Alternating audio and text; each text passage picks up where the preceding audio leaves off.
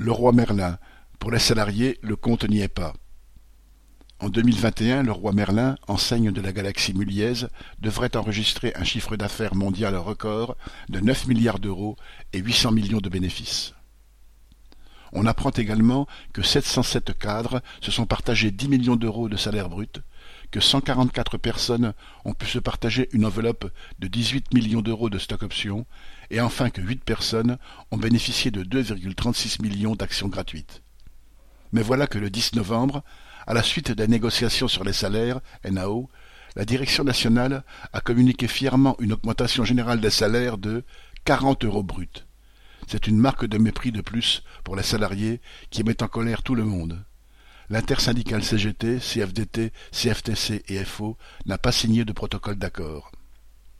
Depuis, une mobilisation a lieu et s'élargit à l'échelle nationale.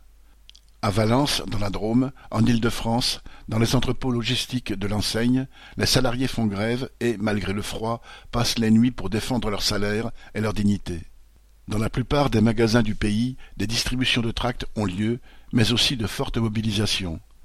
La CGT a appelé à élargir le mouvement de protestation dans tout le secteur du bricolage. Dans ce combat, la grève est la seule solution et cela nourrit bien des discussions entre salariés. Correspondant Hello.